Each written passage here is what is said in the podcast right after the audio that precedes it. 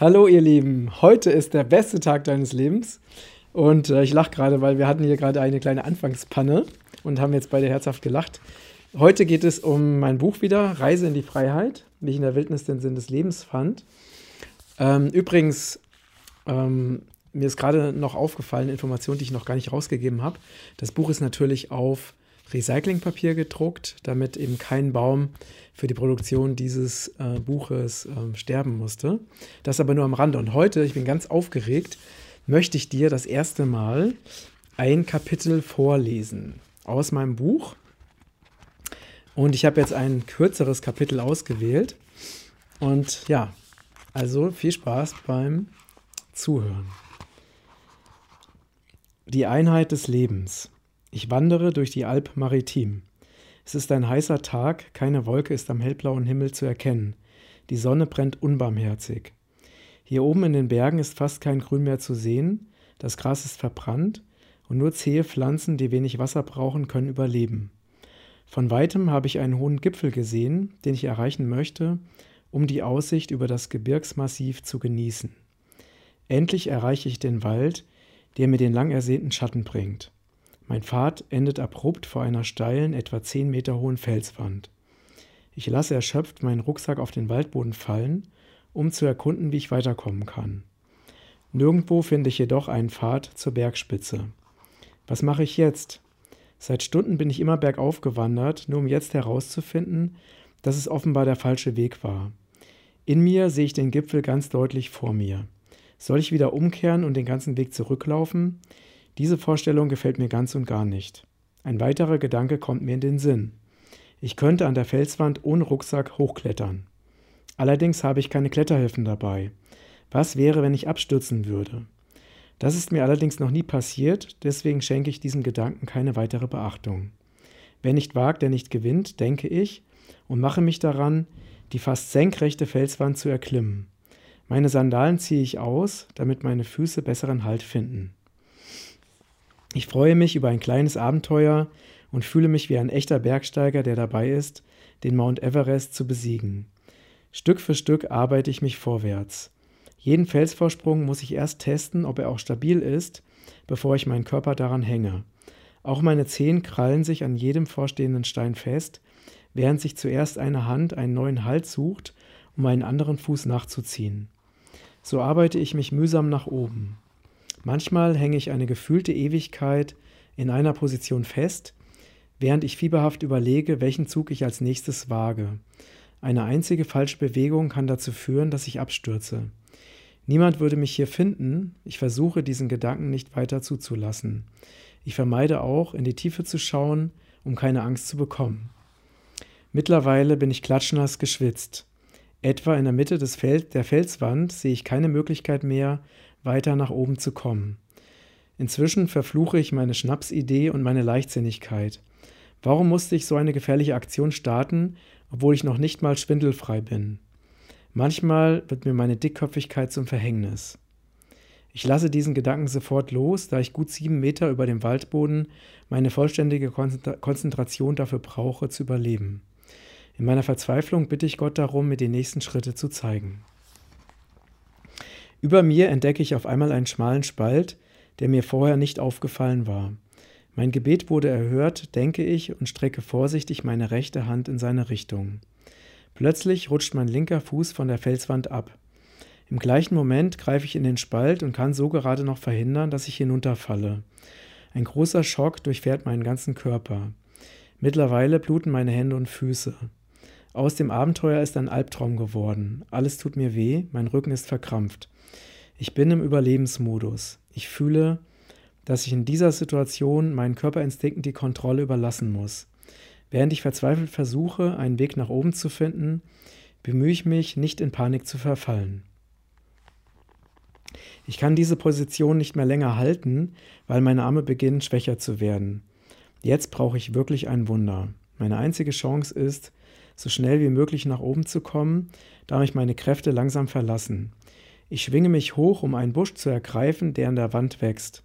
Sofort wird mir klar, dass es ein Dornbusch ist, in dessen Ast meine Hand fest hineingegriffen hat. Der Schmerz geht mir durch Mark und Bein, ich darf aber auf keinen Fall wieder loslassen. so beiße ich meine Zähne zusammen und versuche mich weiter Stück für Stück nach oben zu bringen. Ich bete die ganze Zeit im Stillen. Bitte Gott, hilf mir. Während meine Füße Halt suchen, sehe ich etwa zwei Meter über mir Grassoden, an deren Unterseite, Unterseite sich Erde befindet. Es ist das Ende der Felswand. Ein Adrenalinstoß durchfährt meinen Körper. Mit einem letzten Energieschub gelingt es mir, auch noch die letzten Meter zu überwinden und mich über die Grassoden auf den Erdboden zu ziehen. Dort bleibe ich bewegungslos und schwer atmend auf dem Rücken liegen. Alles dreht sich um mich. Erschöpft und dankbar fühle ich das Laub unter meinem schmerzenden Körper. Ich habe es geschafft und überlebt. Ich danke Gott und allen meinen Schutzengeln für ihre Hilfe, denn ohne sie hätte ich dieses Abenteuer sicherlich nicht überstanden. Nach einer langen Weile setze ich mich auf und sehe mich um.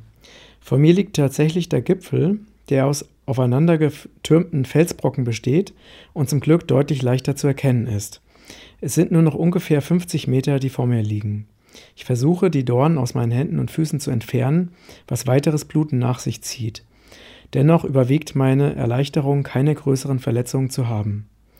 Auf allen Vieren klettere ich in Windeseile den Gipfel nach ganz oben. Es bietet sich mir ein atemberaubendes Panorama. In der Ferne erblicke ich Gebirgsketten, die von Wolkenfeldern umgeben sind. Ich kann ausgedehnte Wälder erkennen und unberührte Natur, soweit mein Auge reicht.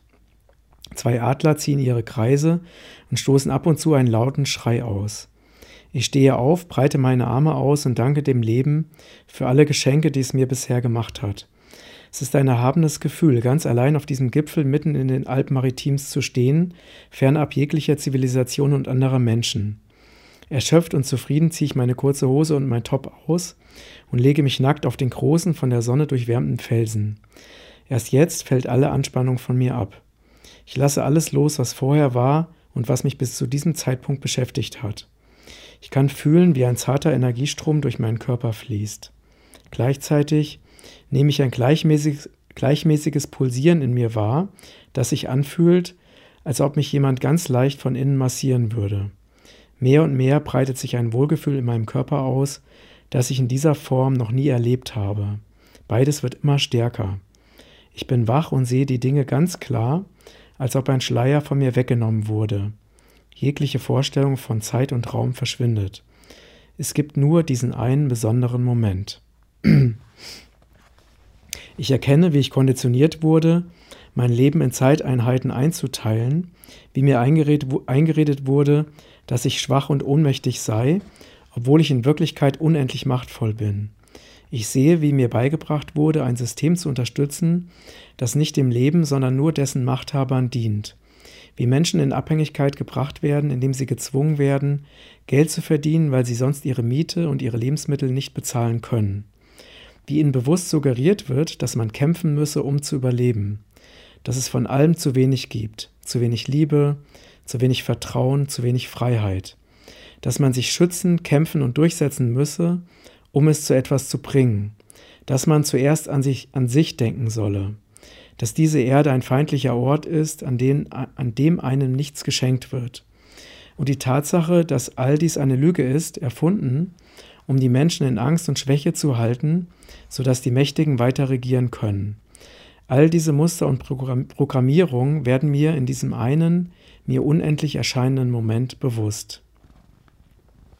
Ich sehe eine gigantische Industrie, die davon lebt, in den Menschen durch geschickte und manipulative Werbung künstliche Scheinbedürfnisse zu erzeugen, durch die die Menschen den Kontakt zu ihrem wahren Inneren verlieren und für die sie Geld verdienen und daher den ganzen Tag arbeiten müssen, um zu überleben oder sich scheinbare Sicherheit und Freiheit zu erkaufen. Dabei erkennen sie nicht, dass sie Sklaven eines unmenschlichen Systems sind, das sie nicht nur unglücklich macht, sondern auch ihre Lebensgrundlagen zerstört. Sobald Menschen damit beginnen, sich zu entspannen oder sich selbst mehr zu vertrauen, werden in ihnen gezielt neue Ängste oder neue künstliche Bedürfnisse geweckt, sodass sie im Hamsterrad bleiben. Diejenigen, denen es trotzdem gelingt, auszusteigen oder die das System hinterfragen, werden häufig ausgegrenzt, abgelehnt und diffamiert. Oder noch Schlimmeres, denn das System ist gnadenlos. Das perfide daran ist, dass es sich so geschickt mit positiven Begriffen wie Freiheit, Demokratie oder sozialer Marktwirtschaft tarnt, dass die meisten gar nicht merken, wie das System wirklich funktioniert. Nur diejenigen, die, das System direkt in Frage stellen, indem sie sich zum Beispiel weigern, die hohen Steuern zu zahlen, bekommen deutlich zu spüren, dass sie nicht so frei sind, wie sie glauben. Während ich diese Dinge glasklar sehen kann, spüre ich den glatten Fels unter mir. Er fühlt sich fast weich an, als ich mich an ihn schmiege. Mein Körper scheint sich in diesem Moment mit dem Stein zu verbinden, ein Teil von mir zu sein. Ich liege so geborgen auf ihm, wie ich es noch in keinem Bett erlebt habe. Mein Bewusstsein weitet sich aus. Ich bin nicht nur begrenzt auf meinen Körper, sondern bin auch Teil der Wolken, die über mir vorüberziehen. Ich erkenne, wie alles miteinander verbunden und verwoben ist. Die Wipfel der Tannenbäume bewegen sich im Wind. Jeder einzelne Zweig, jede Nadel der Bäume ist Teil eines vollkommenen Musters, das einem ebenso vollkommenen Plan folgt. Ich erkenne, dass das natürliche Leben perfekt ist dass diese Welt hier perfekt ist, genau wie ich. Es gibt keine Trennung zwischen mir, meinem Körper und der Natur. So wie das Pulsieren meines Körpers atmet auch die Erde. Es ist ein ewiges Ein- und Ausatmen, ein ewiges Zusammen- und Auseinanderziehen. Alles ist genau so, wie es sein sollte. Nichts fehlt. Unendliches Wohlgefühl durchströmt meinen Körper. Ich habe keine Ziele, keine Bedürfnisse und keine Aufgabe. Es gibt keine Vergangenheit und keine Zukunft. Es ist einfach nur vollkommen, jetzt da zu sein. Ich erlebe die Farben intensiver als sonst. Auch die Felsen und Bäume wirken schärfer und lebendiger. Wenn ich die Augen schließe, sehe ich bunte Formen, die sich stetig verändern. Selbst die Felsen bewegen sich. In mir bildet sich ein Satz. Ich bin die Wahrheit. Ich erkenne und sehe die Welt so, wie sie wirklich ist. Die Schleier der Illusion sind von mir abgefallen. Mir wird bewusst, wie sehr ich bisher die Welt durch die Brille meiner Konditionierung wahrgenommen habe. Nun sehe ich eine Welt voller Magie und Schönheit. Wir wurden darauf konditioniert, wie Blinde zu sein, die sich mitten im Paradies befinden und es trotzdem nicht sehen. Ein erwachter Mensch ist so glücklich, einfach da zu sein, dass er nichts anderes braucht. Warum sollte er dieses Glück gegen materiellen Konsum tauschen? Es wäre ein wahrhaft schlechtes Geschäft für ihn. Die wirklich wichtigen Dinge kann man nicht kaufen. Auch mein Herz weitet sich. Ich fühle meine Liebe für mich, für diesen wundervollen Menschen, der sich auf den Weg gemacht hat, um seine Bestimmung zu finden. Ich fühle meine Liebe zu meiner Mutter, meinem Vater und meinen Geschwistern. Ich fühle die liebevolle Verbundenheit zu allen Menschen, denen ich in meinem Leben begegnet bin. Ich fühle die Liebe zu der Natur, zu unserer Mutter Erde, die uns bedingungslos liebt, ganz gleich, ob wir sie achten oder nicht. Und ich fühle Liebe und Dankbarkeit für den Schöpfer, der dies alles geschaffen hat. Es beginnt zu dämmern. Ich weiß, dass es unmöglich ist, die steile Felswand wieder nach unten zu klettern. Meine Intuition sagt mir, dass ich auch zu meinem Rucksack komme, wenn ich mir einen anderen Pfad auf der Rückseite des Bergs suche. Erholt beginne ich langsam den Abstieg. Ohne mir Gedanken darüber zu machen, weiß ich, welchen Pfad ich nehmen muss, um gefahrlos dorthin zu gelangen, wo mein gefährlicher Aufstieg begann. Wie von einer unsichtbaren Macht geleitet, bewegt sich mein Körper von allein in die richtige Richtung, sodass ich noch vor Dunkelheit dort ankomme. Es gibt eine Instanz jenseits meines Verstandes, die mich auf vollkommene Weise führt. Sie kennt meinen Weg und weiß genau, was für mich das Richtige ist. Dieses Erlebnis der Einheit wird für immer in meinem Herzen sein. Ich werde mich erinnern, wie das Leben in Wirklichkeit ist. Auch wenn ich nicht immer in dieser Energie sein kann, so wird sie doch in mir bleiben und mich daran erinnern, was wesentlich ist. Es gibt in unserer Welt eine Tür, die hinter dem Schleier der Illusion liegt. Wir alle haben die Möglichkeit, diese Tür zu suchen und zu erkennen, dass das Paradies jetzt schon da ist, ja, dass es sogar in uns liegt. Ich danke dir Ganz liebe Grüße, bis zum nächsten Mal, dein Matthias.